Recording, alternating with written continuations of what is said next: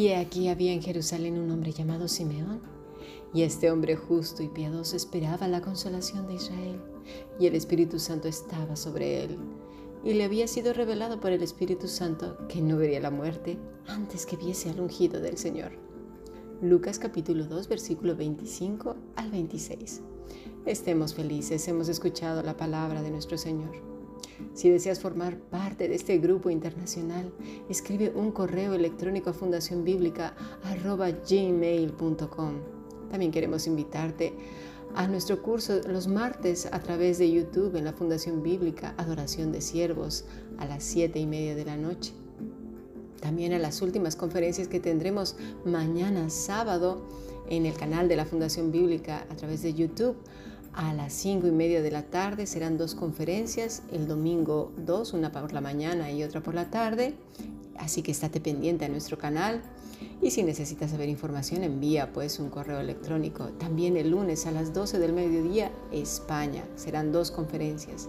El título de este seminario es He aquí yo vengo pronto, los últimos tiempos. Creo que será muy interesante.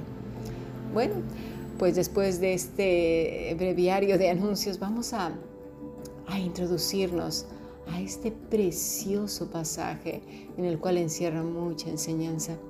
Ayer estuvimos analizando cómo José y María supieron que este hombre estaba lleno del Espíritu Santo, que era justo y piadoso. Después de las lecturas que hemos tenido y analizando las vidas de estos matrimonios como el de Elizabeth y Zacarías, José y María, y, que aparece también en Lucas, en Mateo y Marcos. Veamos lo que nos dice Pablo referente a esto, porque estoy más que segura que todas estas cosas estaban en su corazón, las tenía en mente y obviamente el Señor las preparó para que fueran de enseñanza a nosotros, guía para saber cómo debemos vivir y cómo podemos identificarnos unos a otros como hijos de Dios, no por lo que decimos y hacemos, sino por lo que somos, porque no andamos a ciegas ni, eh, ni en tinieblas, ¿eh? no, lo vamos a descubrir cómo fue que José y María supieron que este hombre y Ana, que también lo vamos a ver más adelante, eran hijos de Dios, porque ¿cómo era que, que supieron que estaban llenos del Espíritu Santo. Vamos otra vez a Romanos 8. Veamos desde el versículo 14.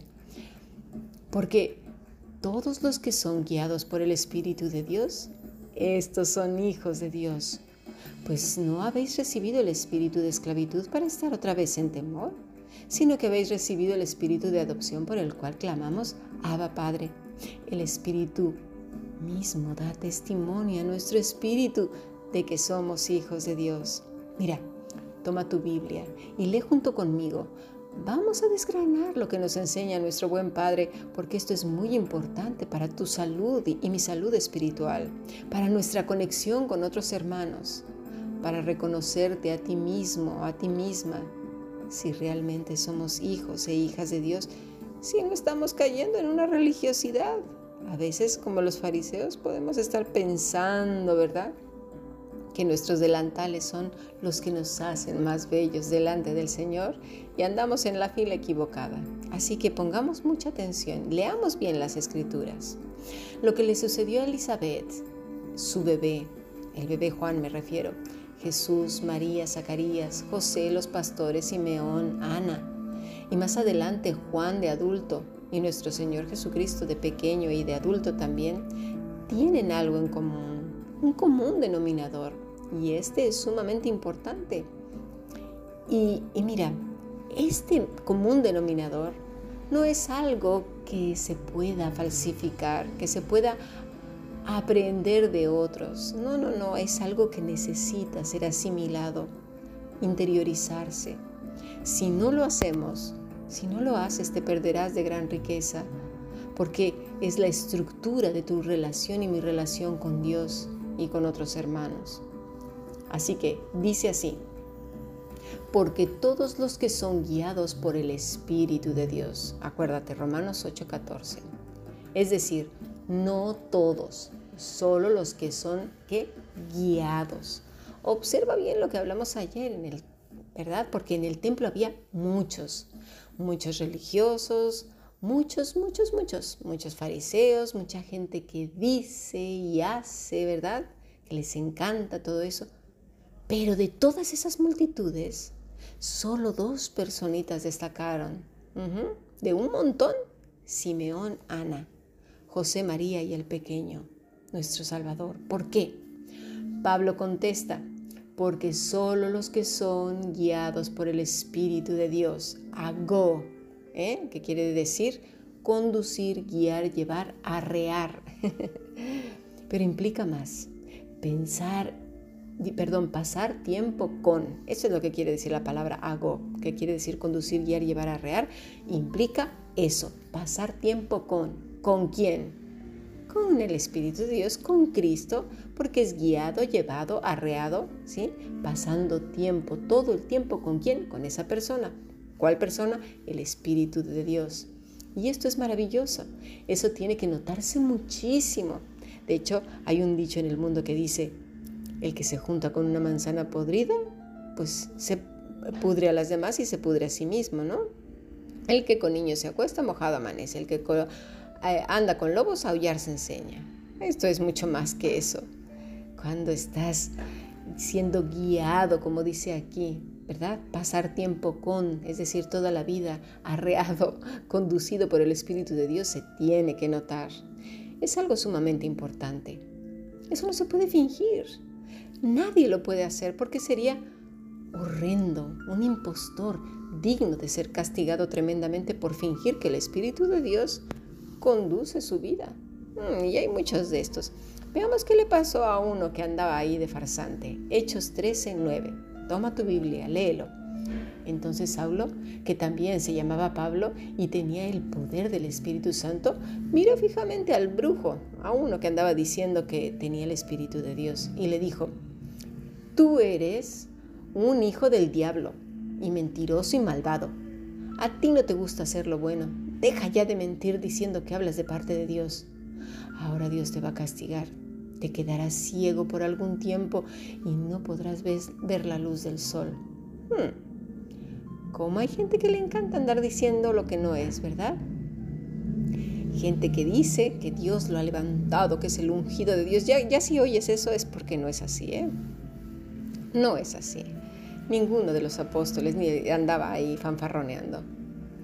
En ese mismo instante, Elimás sintió como si una nube oscura le hubiera cubierto los ojos y se quedó completamente ciego. Andaba como perdido, buscando que alguien le diera la mano para guiarlo. Hmm. Hoy en día hay muchos que andan ciegos, perdidos, con nubes oscuras de religiosidad, locura, tontería, mentes reprobadas para hacer cosas que no convienen, llevando a otros a la misma oscuridad donde, de donde ellos están fabricándosela y donde Dios los ha enviado. ¿Por qué? Porque han tenido en menos la palabra del Señor a Dios mismo, su Santo Espíritu, haciéndose maestros ellos mismos, diciéndose ungidos y que la gente los tiene que respetar y obedecer como si fueran el mismo Dios. Cuidado con aquellos que te chantajean, manipulan y se meten en lo más hondo de tu vida, a menos de que tú quieras, pero no tienen por qué gobernar tus decisiones, eso es algo tuyo, la salvación es personal. Esta gente les encanta mucho hacerse maestros, Esa vida cartonada, vieja, mística, otras veces mágica, llena de fantasías, de majadería, de altivez y de locura. Entiendo bien que el ciego no sabe que está ciego. No hay cosa más terrible que ello.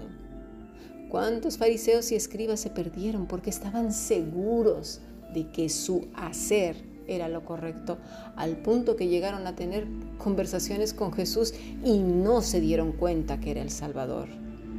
Qué triste. Ahora bien, ¿por qué lo estoy diciendo? Porque hay dos temas muy fuertes en los cuales se hace hincapié en las escrituras.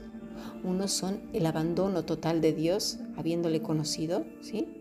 Y el segundo, la religiosidad. El que cree que sirve a Dios, pero bajo sus propios estatutos, o estatutos de grupo, o academia, o academias, tenga cuidado. Nuestro eh, nuestra autoridad total es la escritura, porque es la, está inspirada por Dios, nada más. Vamos a seguir aprendiendo, pongamos mucha atención. Bendiciones a nuestro podcast siguiente. ¿eh?